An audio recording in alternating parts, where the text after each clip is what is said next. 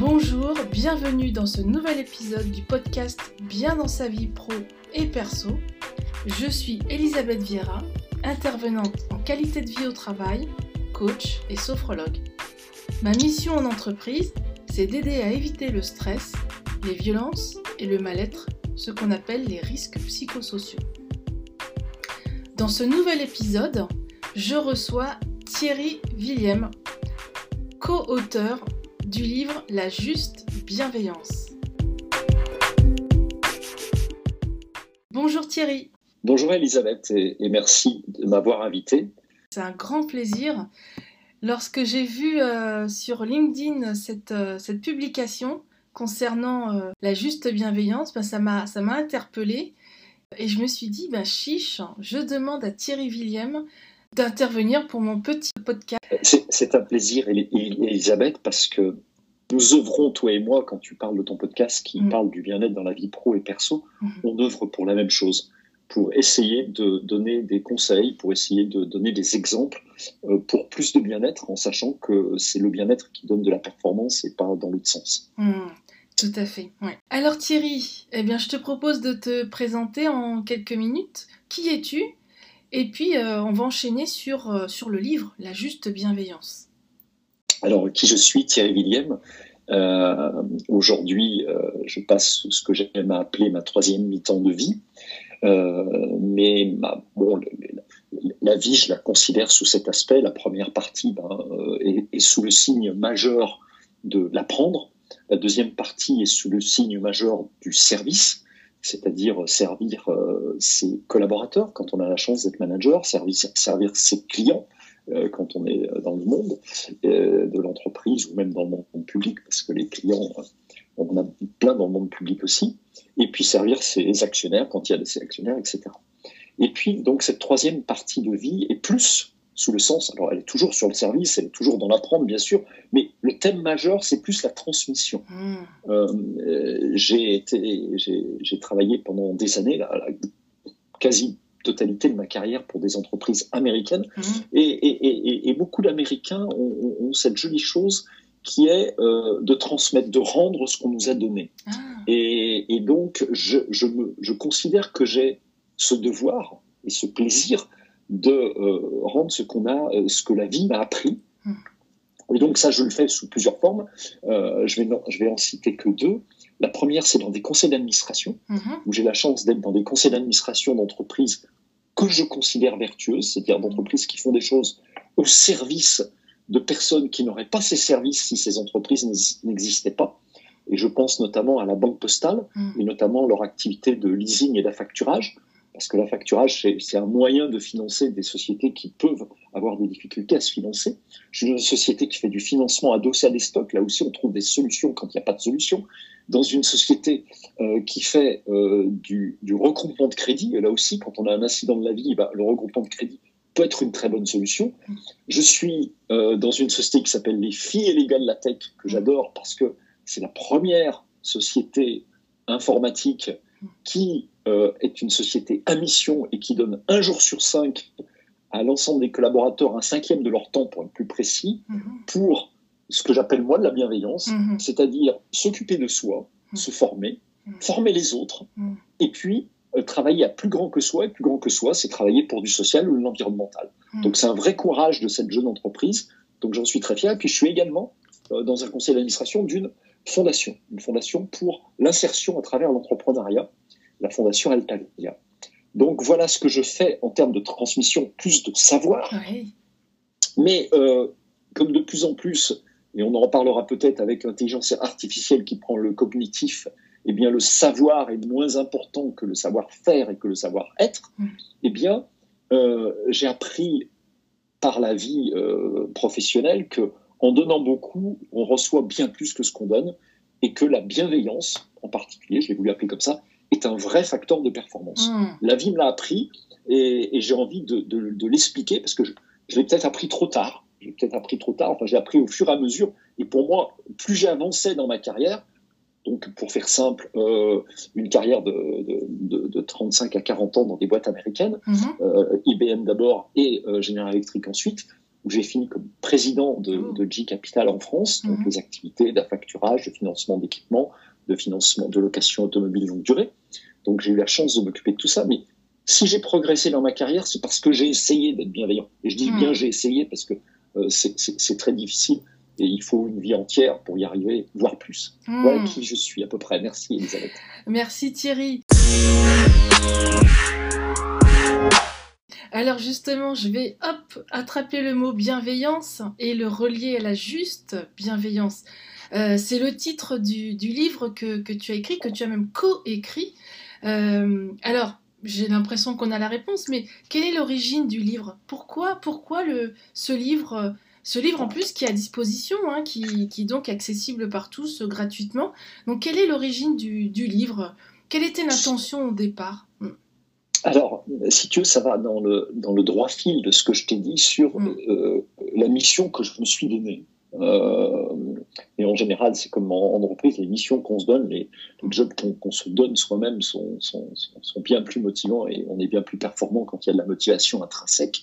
Et, et la mission que je me suis donnée, c'est d'être transmettre. Mm. Et le transmettre, le savoir-être. Et pour ce faire, j'avais déjà commencé dans le groupe Général Electric à former les futurs exécutifs, à former les managers. Donc j'intervenais parce que j'aimais re- déjà redonner. Donc je le faisais. Et quand euh, la musique s'est arrêtée pour moi, puisque bon, euh, le groupe General Electric a décidé euh, d'acheter Alstom, ça on l'a bien vu, mais ensuite de vendre G Capital, j'ai décidé de faire tout autre chose de ma vie. Et ce tout autre chose, sous le, le titre du transmettre, ça a été du coup de continuer à faire des conférences comme j'en avais déjà fait en interne chez General Electric et puis chez certains clients Hmm. euh, ou fournisseurs. Le groupe Michelin est un gros fournisseur de l'activité location automobile. Ils m'avaient demandé de venir chez eux parler de l'innovation. J'aurais dit, moi, l'innovation technique, c'est pas mon truc. Mm. Mais j'avais développé pour eux une, une conférence qui s'appelle Le management de l'innovation passe par l'innovation dans le management. Hmm. Comment en, en management, en manageant différemment, Mm. on peut créer la on peut euh, créer l'innovation et, et amener de la créativité justement. Hmm. Donc, je faisais ces conférences et puis euh, il y a une autre musique qui s'est arrêtée, c'est, il s'est appelé confinement. Hmm.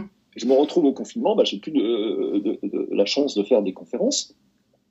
Et je me dis, mais Thierry, quand on veut transmettre, il y a plusieurs façons. Il y a parler aux gens et puis il y a aussi écrire. Hmm.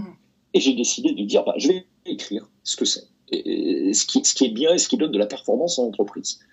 Et puis en réfléchissant, bah, le mot bienveillance m'est apparu, mais de, de force nette, en disant, c'est en étant bienveillant et en déclinant tous les aspects de la bienveillance que on va effectivement faire de la performance. Hmm. c'est ça qu'il faut faire.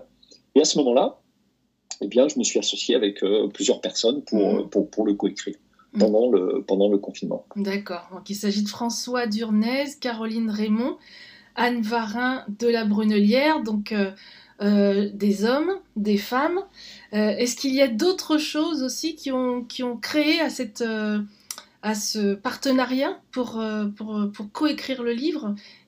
Quels étaient les points communs ou peut-être les différences peut-être aussi? Alors, beaucoup de points communs, beaucoup de différences, et il y a eu deux raisons sur la volonté de coécriture du livre. La première raison, c'est que, et on l'explique dans la bienveillance vis-à-vis de soi, dans le livre, euh, on s'est aperçu, il y a une très très belle étude d'Harvard qui explique, et donc on, on offre une vidéo où on, est- on explique cette étude. Mhm. Cette étude montre que euh, dans la vie, si on veut vivre plus longtemps et en bonne santé, eh bien, c'est pas en étant plus riche, c'est pas en étant plus célèbre, c'est pas, en- c'est en, augmentant la qualité de nos liens sociaux. Hmm. Or, l'entreprise est une opportunité souvent de créer des liens, et heureusement d'ailleurs.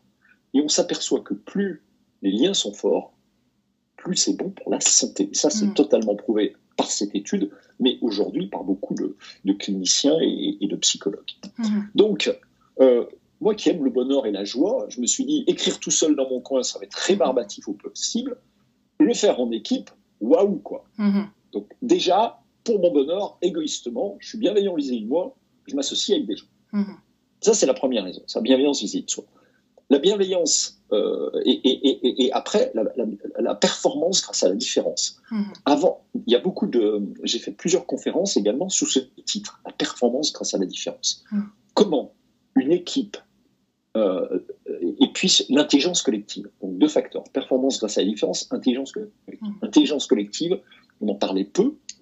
D'ailleurs, au siècle dernier, on en parlait très peu. Là, il y a des expériences qui ont été faites, et je ne vais pas les décrire, mais qui prouvent que on prend des gens beaucoup moins intelligents. Bah, très simplement, je te, je te, donne une étude qui a été faite. On compare le, le raisonnement de 12 étudiants en droit, en troisième année seulement, mm. au jugement d'un avocat très réputé. Mm-hmm. Eh bien, à partir de 12, ils sont au même niveau de perspicacité. Ah. 12 étudiants qu'un avocat de bon niveau. C'est ah. extraordinaire. Et au-dessus de 12, ils sont même meilleurs. Ils trouvent des trucs qu'ils n'auraient peut-être pas trouvés. Ah, ça, c'est l'intelligence collective, c'est prouvé par cette expérience et plein d'autres. Mm. Il y a M. Euh, monsieur euh, Servan-Schreiber, euh, qui travaille beaucoup sur, sur, sur, l'intelligence collective. Il y a des belles vidéos à aller voir sur, sur le net sur l'intelligence collective. Donc, l'intelligence collective, c'est prouvé maintenant, mais moi j'en avais l'intuition parce que tout seul, j'ai jamais eu énormément d'idées. Et puis, mhm. en, étant, en étant plusieurs, je, nous sommes et je suis meilleur. Chacun pris séparément est meilleur en travaillant à plusieurs. Donc déjà, il y a cette idée d'intelligence collective et de performance grâce à la différence. Mhm. Ce que j'ai vu, c'est que quand on, si on veut faire des résultats à court terme, on prend des clones, on prend des gens comme soi qui ont fait les mêmes écoles, qui euh, ont travaillé dans les mêmes entreprises, qui euh, fréquentent les mêmes clubs, qui etc. Mmh. Et là, on va très vite parce qu'on se comprend immédiatement, tout va, tout va vite, tout va bien. Mmh, mmh, mais au final, on ne sait faire que ce qu'on sait faire. On n'a pas de vue différente, on on raisonne pas différente, on n'est pas remis en question, on n'a pas la question qui interpelle. Pourquoi? Parce qu'on d'abord on croit tout savoir, et puis on, on s'auto-congratule, etc., etc. Et je me souviens d'un jour d'un débat avec, un homme politique euh, qui me disait bah, C'est quoi pour vous euh, Je ne comprends pas la différence, euh, la performance grâce à la différence. Et lui, mais, mais je souffre, monsieur, que dans notre pays, les gens qui font de la politique soient, pour la plupart, pour la grande majorité, mhm. issus du même terreau, avec la même formation, etc. Or, la richesse est dans la diversité. Mhm. La richesse est dans la diversité. Alors, mhm. c'est difficile, parce que euh, faut pas croire que le, quand on joue la diversité, c'est facile. Non, c'est difficile. C'est comme la juste bienveillance, c'est difficile. Donc, je veux pas qu'il soit dit, regardez, c'est vachement bien, on est des bisounours, tout ça, c'est facile. Euh, monsieur, euh, Thierry Willem l'a dit dans un podcast avec Elisabeth. Non. Quand on joue la différence, c'est beaucoup plus difficile pour du court terme. Comme je te le disais tout à l'heure, Elisabeth, le court terme, on prend des gens identiques, des clones, ça marche très bien. Mais sur la durée, pour faire de la richesse et de la créativité, il faut des gens qui confrontent les idées, mm-hmm. qui soient d'origine différente. Et donc, bah, on a décidé, j'ai un peu décidé de m'associer avec des gens qui étaient totalement différents, parce que moi, j'avais une carrière uniquement en entreprise, d'accord? Donc même si j'étais président d'entreprise, j'étais salarié. Mhm. Euh, euh, deux des, co-entrepreneurs étaient, euh, deux des, deux des co-auteurs, mhm. eux étaient entrepreneurs, même si l'un d'entre eux a fait carrière en entreprise.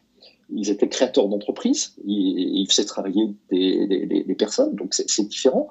Euh, on avait l'âge allait de 40 euh, à, euh, à 62 ans. Mhm. il y avait deux hommes, il y avait deux femmes, issus de milieux culturels différents, parce que mhm. certains ayant pas fait d'études, d'autres ayant fait de très grandes études. Mhm. D'accord Donc, on était effectivement dans un milieu socioculturel différent, etc. Donc, on était vraiment dans cette diversité que je pense qui fait la richesse. Alors, ça a été compliqué. On n'était pas toujours d'accord, on n'était pas. OK. Mais c'est pour ça que on a fait quelque chose de beaucoup plus riche en intelligence collective que si j'avais été tout seul. oui. Donc, euh, du coup, quelle serait est-ce que tu peux partager justement une définition de une autre définition de la juste bienveillance? Donc on vient d'entendre. Alors moi j'ai entendu qualité de vie et conditions de travail, hein, QVCT c'est mon domaine. J'entends aussi euh, euh, comment dire diversité. Qu'est-ce qu'il y a d'autre aussi derrière la, juste bienveillance?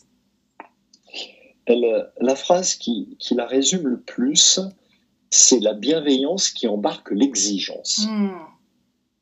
Et, là, c'était vraiment super parce que euh, euh, parmi les, quatre co-auteurs, on, était tellement différents. Euh, François Turnet est le président de l'UFCIO qui s'occupe de l'efficacité opérationnelle. Hmm. François est un homme de process. C'est un homme de cœur, bien sûr, mais il est tellement structuré qu'il est complètement opposé de moi. Euh, Caroline Raymond a une qualité de, dans, le, dans la communication, dans le verbe, dans ce qu'elle écrit, dans la justesse des mots, Mhm. parle de juste bienveillance, qui est assez extraordinaire aussi. Donc, alors que euh, c'est pas du tout mes qualités, ça. Mhm. Donc, effectivement, c'est cette complémentarité. Et donc, la juste bienveillance, c'est celle qui embarque l'excellence. Euh, pourquoi? Parce que quand on veut faire quelque chose, euh, on, a, on a pris un petit schéma dans le, dans le livre pour bien l'expliquer. C'est une matrice euh, à quatre, euh, quatre blocs. Mhm. On dit que si on est ni dans la bien, donc avec en abscisse la bienveillance et en ordonnée l'excellence opérationnelle d'exigence. Mhm. Si on est ni dans l'un ni dans l'autre, quelle que soit l'organisation, ça capote du jour au lendemain. Ouais. Mhm. Pas, pas, pas, de, pas de rigueur, euh, pas de bienveillance, c'est mort. Hmm. Si on n'est que dans la bienveillance habituelle, etc., qu'est-ce que tu veux, cher ami? Est-ce que tes conditions de travail sont bien? Est-ce que tu reprendrais bien un peu tout ça? Ah, mais si t'es fatigué, rentre te reposer, tatati, tatata. Mhm. OK? Bah, C'est un club de vacances et c'est pas une entreprise. Hmm. D'accord? Hmm. Et en plus, la bienveillance, euh, c'est vis-à-vis de soi. On est heureux quand on arrive à se dépasser, quand on obtient le meilleur de soi. Hmm. Et je te parle, on parlera peut-être de la bienveillance vis-à-vis du travail, qui est une spécificité du livre. Mhm. Ensuite, si on n'est que dans l'exigence, eh ben, on prend des mercenaires. Des- Mm. Comme je disais tout à l'heure, des clones. Là, à court terme, ça marche bien. Mais sur le long terme, il n'y a plus de créativité, il n'y a plus de tout ça. Oui. Mm. Donc, si on veut que l'entité soit performante dans la durée, il faut être travaillé autant sur la bienveillance que l'exigence. Et j'aime à rappeler que euh, s'il y a des personnes dans, dans le monde, dans la vie, pour les gens comme moi qui ont la chance d'être parents, sur lesquels la bienveillance est une évidence, ce sont nos enfants, parce qu'on a Mhm. envie de tout leur donner et on a envie de toujours leur faire plaisir. Ça va sans dire. Mhm. Mais si on les aime vraiment, eh bien, on est obligé d'être exigeant. Ouais. Mhm. Et exigence et bienveillance vis-à-vis d'eux, pourquoi? Parce qu'on on- on souhaite le- qu'ils soient le meilleur d'eux-mêmes. Donc là, on cumule bien. Donc, la juste bienveillance, c'est celle-là, c'est celle qui embarque l'exigence Mhm. et qui vise justement, et ce faisant, apporte du bonheur, parce qu'on a plus de bonheur à euh, se dépasser Mhm. qu'à euh, être dans son canapé à regarder un, un- un film, Mhm. d'accord. On a plus de bonheur à se dépasser, que ce soit sportivement, intellectuellement, peu importe le, type de dépassement qu'on va viser, en tout cas à obtenir le meilleur de soi, que euh, de se satisfaire et de prendre du plaisir. Différence entre plaisir et bonheur aussi. Donc voilà un petit peu ce qu'on a, ce qu'on a voulu exprimer par la Mhm. juste bienveillance. Hmm, D'accord. Euh, je suis en train de penser là, en, en t'écoutant à, à toutes ces entreprises, euh, euh, ces grosses PME en fait, hein, qui, qui essayent de, voilà, de faire de la performance en évitant les, les conflits sociaux, en essayant de ne pas faire trop de vagues et, et- et en même temps en essayant d'avoir une posture juste. Euh, Qu'est-ce que tu pourrais dire euh, à, à ces entreprises? Alors, Alors, écoute, je, je peux leur dire que la, la recherche de la justice est fondamentale pour la performance. Et que la justice, et c'est pour ça que c'est une des raisons pour lesquelles on, on l'a appelé la juste bienveillance. Il y avait le terme de justesse, mhm, d'accord? Mais il y avait aussi le terme de justice. Et c'est assez amusant parce que je me, sou- on- on- dans le livre, la justice tient une place importante et on, Mm. on- détaille quels sont les différents types de justice en entreprise. Mm. Donc là, je ne vais pas les détailler. Et, et certains de mes co-auteurs, comme ils me challengeaient, ils me disaient, mais Thierry, c'est long tout ce que tu as mis sur la justice, mais il n'y a pas de bienveillance sans justice. Mm.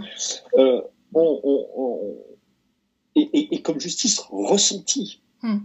Et la justice ressentie, c'est très dur. Mm. Pourquoi? Parce que tu peux faire quelque chose qui, toi, te semble, en tant que manager, complètement juste, mais Mm. vis-à-vis de ton collaborateur, qui va te sembler injuste, mhm, qui va lui sembler injuste.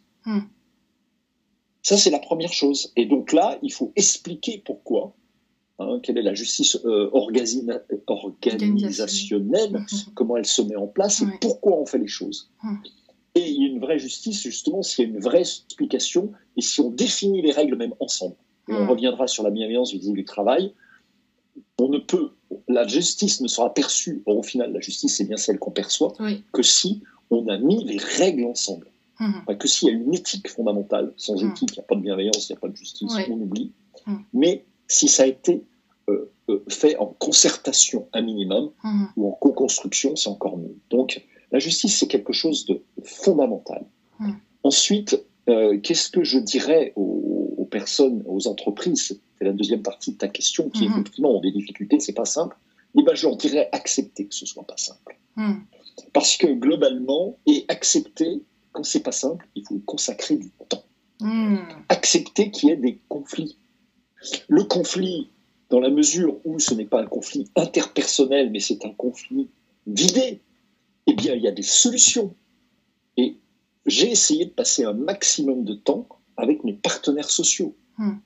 Parce que, euh, euh, et des fois, et souvent, on était en désaccord. Mhm. Et tu vois, Elisabeth, je pense que euh, on souffre en France de ne pas vouloir accepter qu'il y ait des conflits et que ça fait peur et qu'on se dit toujours oh mais s'il y a du conflit, je fuis. Mhm. Aux États-Unis ou dans d'autres cultures plutôt anglo-saxonnes, il y a le we agree we disagree.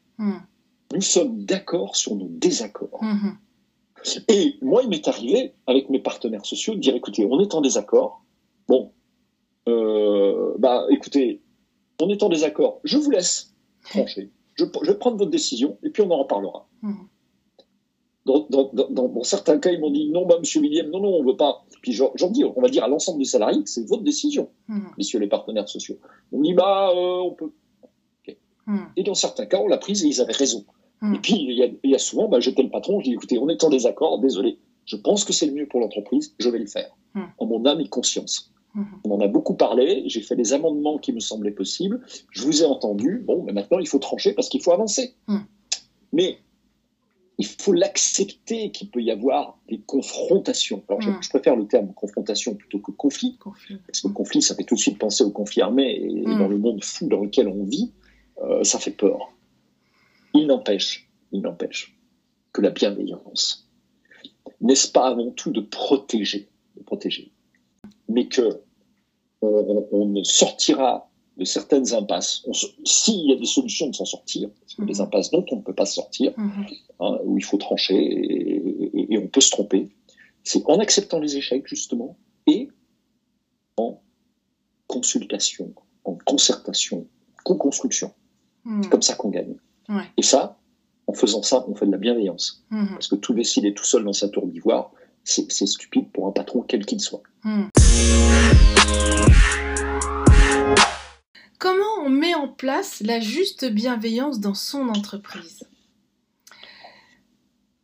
Alors, tu sais, c'est un, un parcours euh, qui commence et qui ne finit jamais, Mm. parce que euh, il n'y a pas de... La bienveillance ne se décrète pas. Mhm. Or, d'ailleurs, ce qui tue dans les entreprises, ce sont les injonctions. Mhm.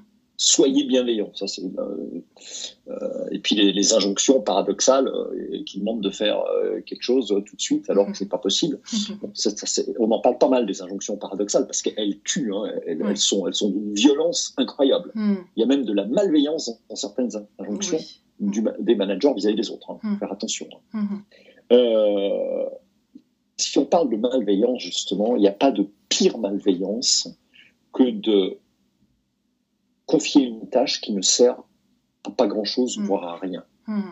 La perte de sens. Ça, c'est une vraie mal- Mm. malveillance. Mm. Et, euh, et donc, euh, l'injonction à la bienveillance, ça marche pas. La bienveillance, c'est comme tout, ça passe par l'exemple. L'exemplarité du management. L'exemplarité du chef, Hmm. qui lui va donner des actes de bienveillance. Et encore une fois, la bienveillance, Pierre Everdy disait il n'y a pas d'amour, il y a que des actes d'amour. Et comme on est, euh, on enregistre euh, ce podcast le jour de la Saint-Valentin, Oui. eh bien, on- je me permets de parler d'amour. Eh bien, euh, il n'y a pas d'amour, il n'y a que des actes d'amour, il n'y a que des gestes d'amour. Eh bien, c'est pareil. Dans la bienveillance, il n'y a que des actes. Et c'est des petits actes. Mhm. Et quand tu interroges, quand tu interroges, et on a fait, le livre parle de plein d'enquêtes qui ont été faites, quand tu interroges, c'est quoi pour vous la bienveillance? Hmm. Dire bonjour, Oui. sourire, dire merci, mais le vrai merci, le merci du cœur. Hmm. Ça commence par là. Ça commence par là. Alors après, ça va beaucoup plus loin. Il faut là aussi Il n'y a pas de juste. La, juste bienveillance, c'est celle qui embarque l'exigence. Qui dit exigence dit mettre en place des process. Hmm. Tu vois? Mais globalement, ça commence par des petits actes et ça continue avec, avec, euh, avec disons, euh, un certain nombre de process. Hmm. Je vais te citer juste un exemple sur ce sujet de, de, petit acte qui a été mis en place, les petits actes, grande action. Hmm. Ça se passe aux États-Unis, et là aussi c'est d'actualité parce que ça se passe dans des maisons de retraite. Hmm. Ah et il y a un établissement d'un groupe de maisons de retraite qui décide de faire la règle des 5-10. D'accord. À 5 pas de la personne, je lui adresse la parole. Je lui parle. Comment allez-vous, Elisabeth? Mm-hmm. euh, Il fait beau. Vous avez vu, Elisabeth, on a de la chance, il fait beau. Mm-hmm. Ok, on lui parle, on s'intéresse à elle, on la reconnaît. Mm-hmm. D'accord? À 10 mètres, on fait un petit signe. Règle des 5-10. C'est les petits pas, ça. Ça paraît bizarre. Et, il est demandé, dans tous les sens, il est demandé aux patients comme au personnel soignant. C'est tout le monde. Le patient, on lui dit, ben non, quand vous croisez un autre, vous savez, on a la règle des 5-10. Euh, mm-hmm. euh, donc, dites, vous n'avez pas pratiqué, vous n'avez pas fait votre petit site, tu vois Parce qu'on s'encourage dans cette démarche. D'accord? Eh bien, tiens-toi bien. Tiens-toi bien. La productivité, d'accord? C'est-à-dire le nombre de personnes qu'il faut pour faire le même tâche. Mm. Dans cet établissement par rapport aux autres établissements, d'accord? Mm.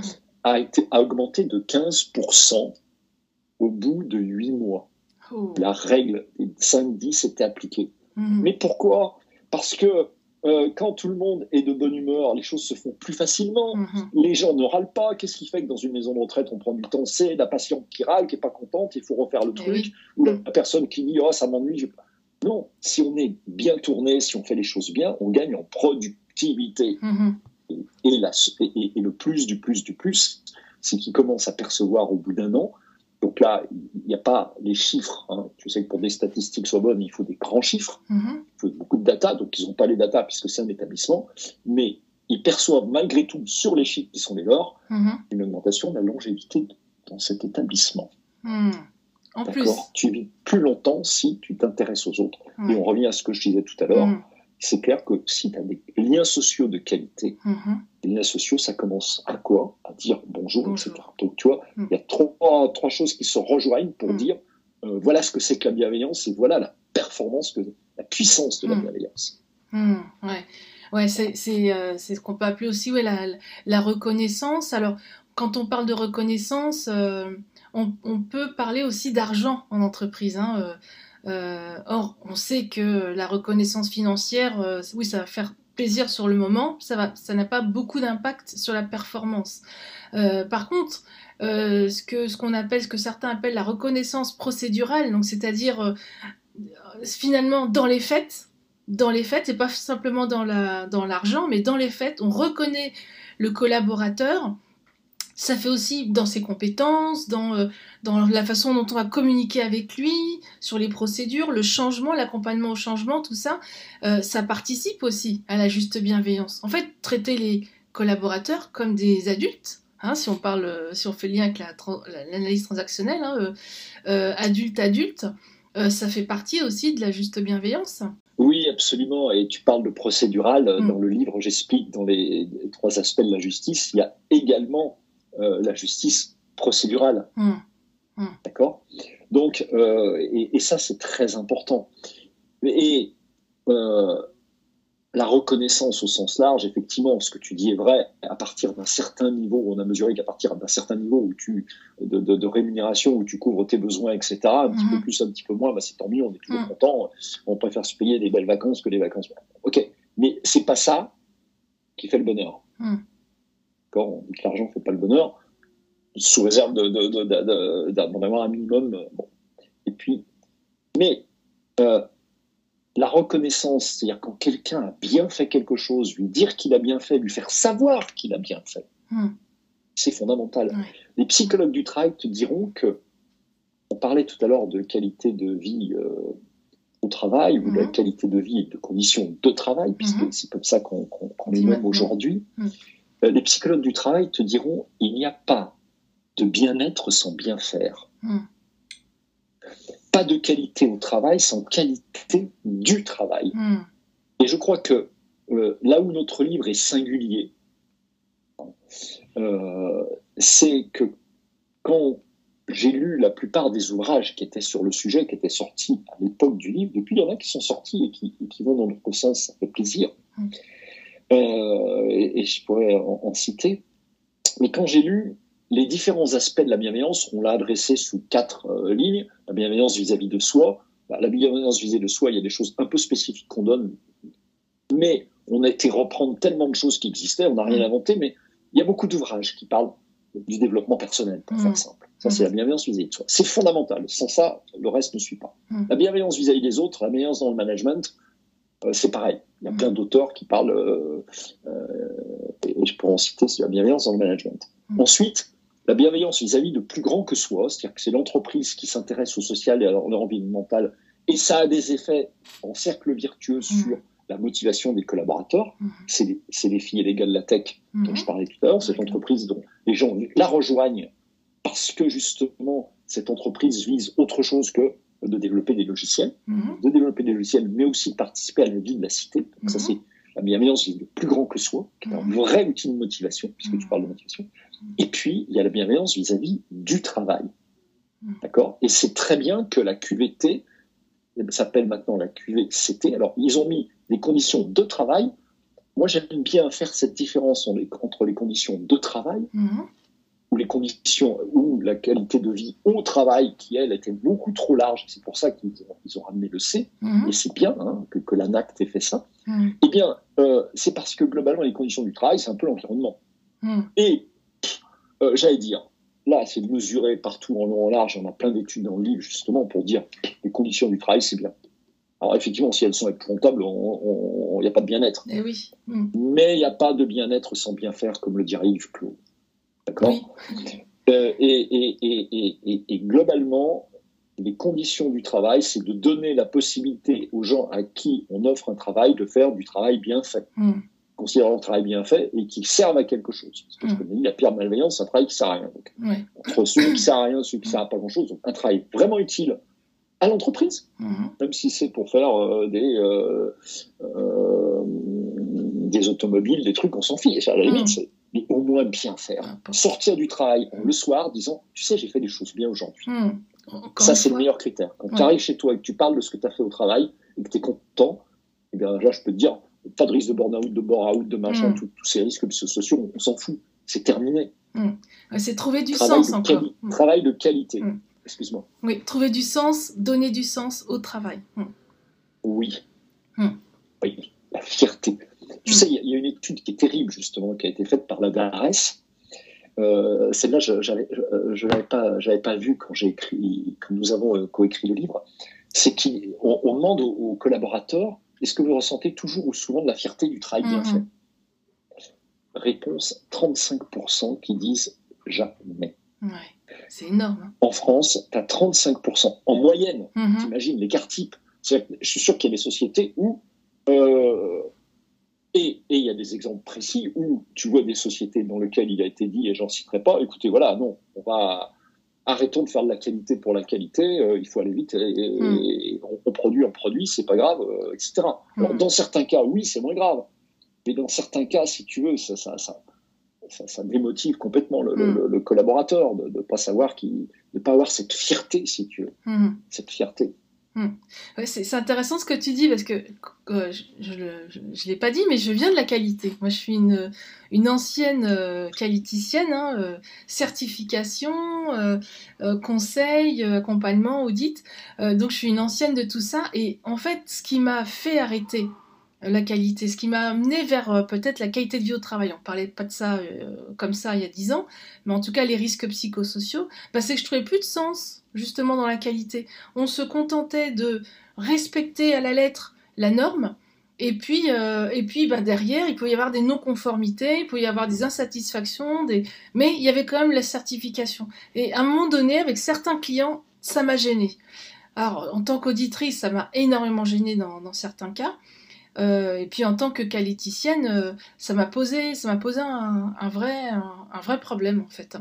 ce qui m'a amené aux risques psychosociaux. Donc c'est intéressant que tu fasses le lien aussi entre, entre la qualité, et c'est vrai, et moi finalement ce qui me faisait souffrir, c'était que j'étais obligée de faire baisser mes exigences en fait.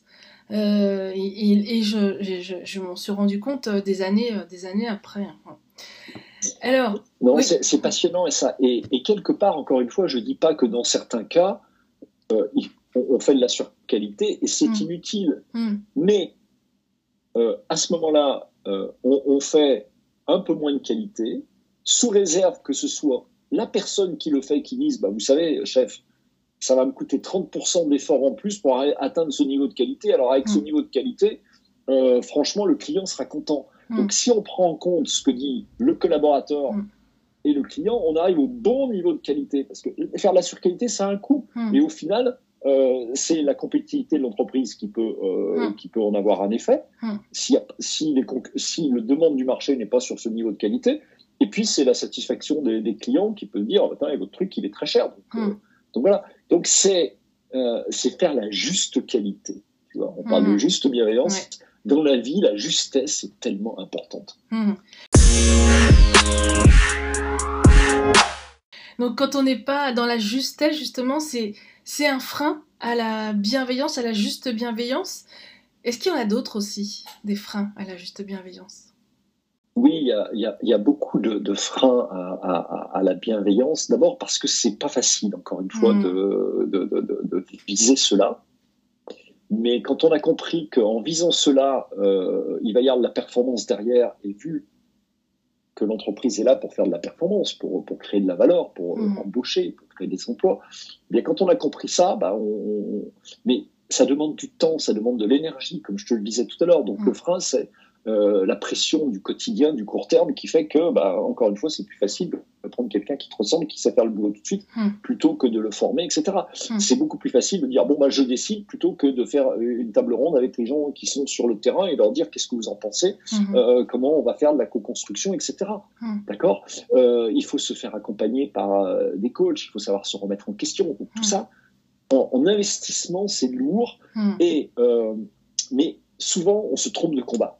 Et dans, dans, le début du livre, on parle d'Abraham Lincoln qui dit quelque chose comme si j'avais 10 heures pour euh, couper, euh, couper des arbres, hmm. j'en passerais, euh, je sais plus la moitié ou je sais plus, euh, à, aiguiser, à aiguiser ma hache. Hmm.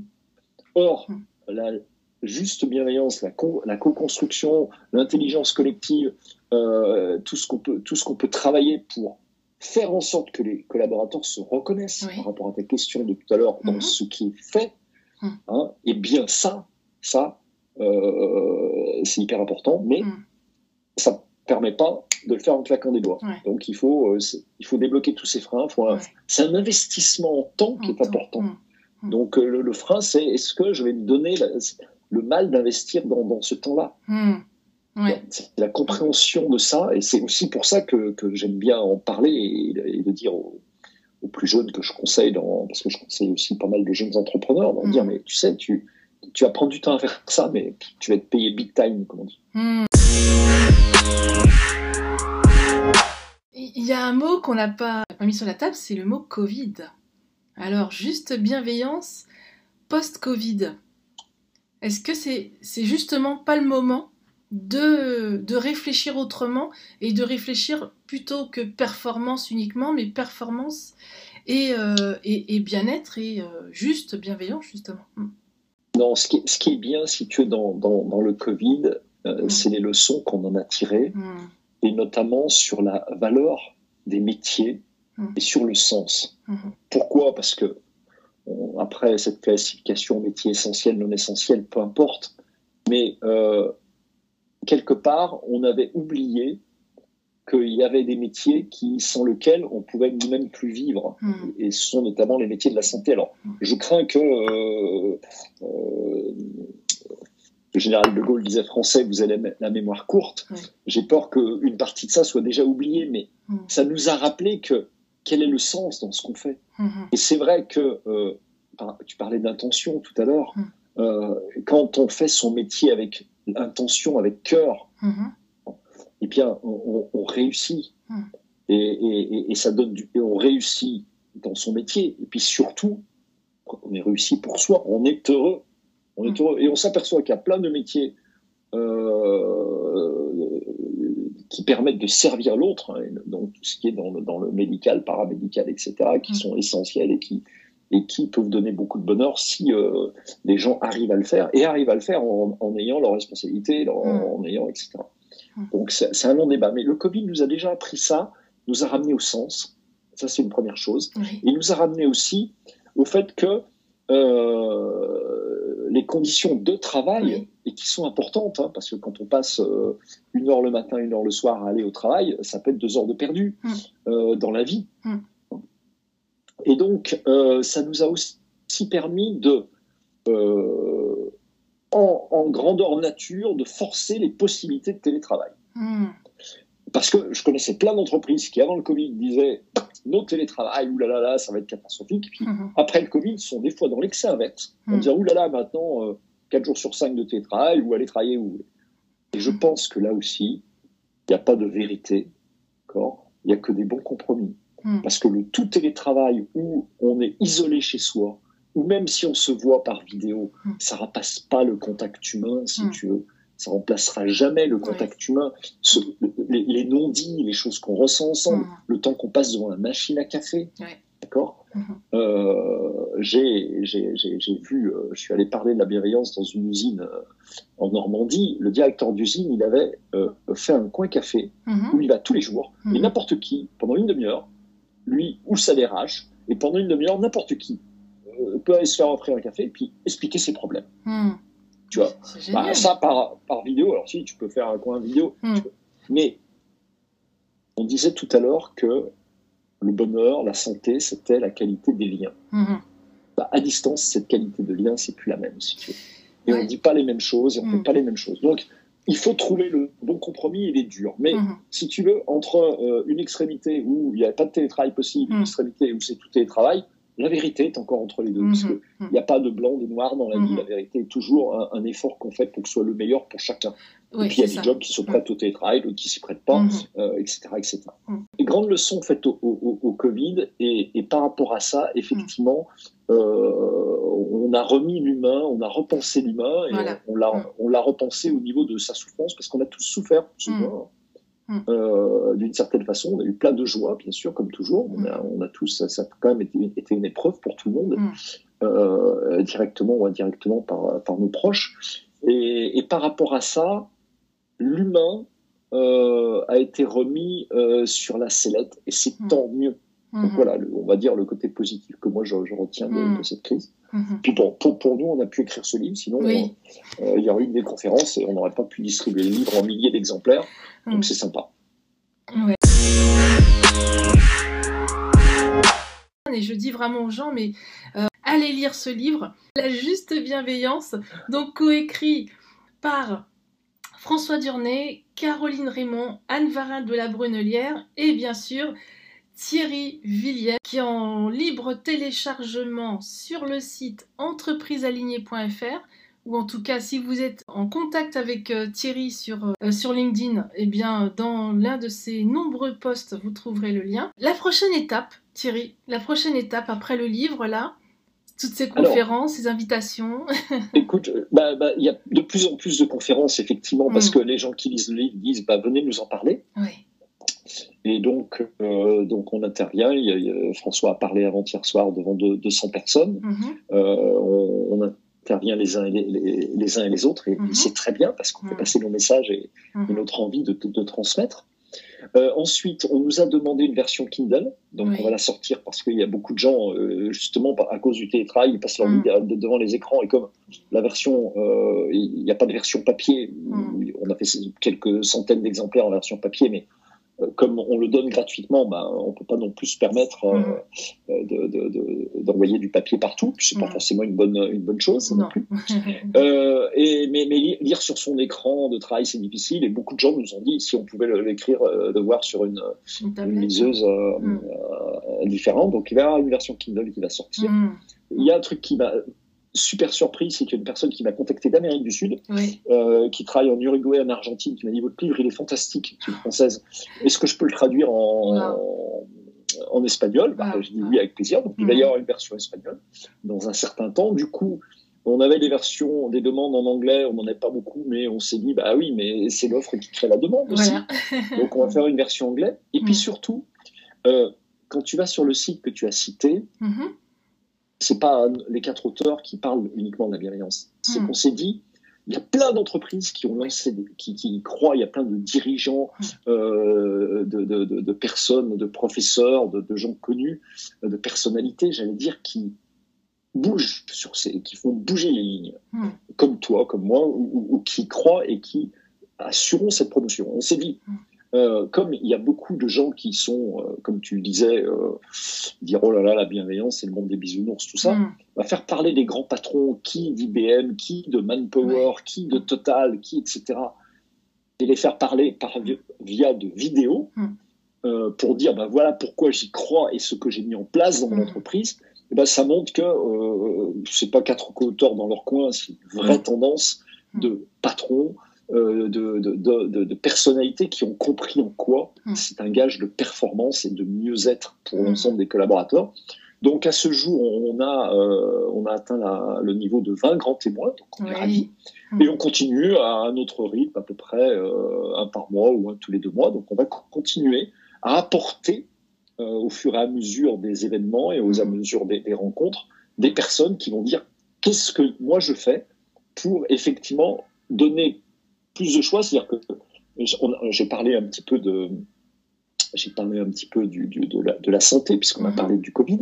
Mm. Eh bien, on a une directrice d'hôpital Mm. qui donne son témoignage. Ah oui. Donc quelqu'un Mm. qui est, euh, etc., avoir le témoignage d'une directrice d'hôpital, ça a plus de sens. Mm. Euh, quelqu'un qui est dans l'industrie, ça a plus de sens. Mm. Quelqu'un qui veut mettre en, en place euh, un programme Best Place to Work, il y a le patron de Best Place to Work qui, qui- qui donne son avis. Mm. Donc après, en fonction de ce qu'on recherche, bah, c'est tout un éventail. Donc Ouais. voilà, euh, voilà Mm. la- l'aventure, continue. Et puis tu sais, elle va continuer longtemps parce que euh, depuis Platon, on parle de bienveillance et, et, et le, philosophe qui, à mon avis, en a le plus parlé, c'est Kant, Mm. puisqu'il dit la chose suivante et que j'aime beaucoup. Euh, L'humanité a des devoirs. Mhm. L'humanité a des devoirs. La bienveillance en est un, Mm. tu vois? Et donc, euh, donc euh, bien sûr qu'on va continuer à essayer de redonner les, les lettres de noblesse Mm. à cette très belle vertu, Mhm. plus une vertu qu'une valeur, on peut l'ériger en valeur, mais c'est- une vertu, donc on va essayer à notre niveau, dans Mhm. cette communauté, avec nos grands témoins, avec des gens comme toi qui font partie maintenant des, des passeurs de la juste bienveillance. Il y a un très beau texte en conclusion sur les passeurs, Mhm. euh, qui n'est pas de nous et je, le- euh, qui, est, qui est bien émouvant. Mhm. Et bien avec tous les passeurs de la juste bienveillance, on va continuer. Voilà. Mm. Merci beaucoup Thierry. Merci à toi Elisabeth, c'était un plaisir d'échanger. À bientôt.